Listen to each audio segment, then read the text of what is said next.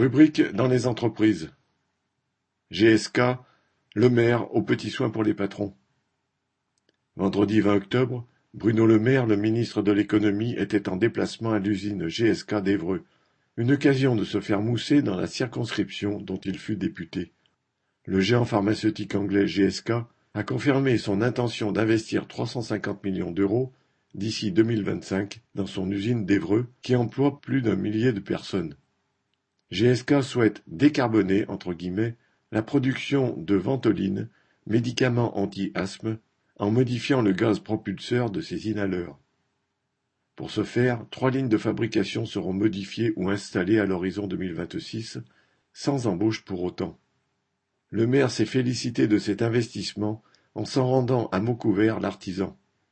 Il a ajouté que plusieurs millions d'aides publiques seront versées à GSK à cette occasion, sans en préciser le montant.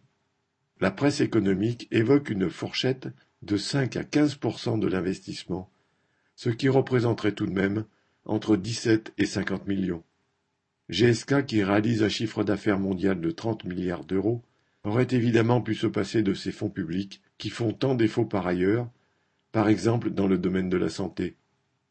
Mais pour les capitalistes, la santé de leurs profits prime, et leur larbin au gouvernement n'ont rien à leur refuser.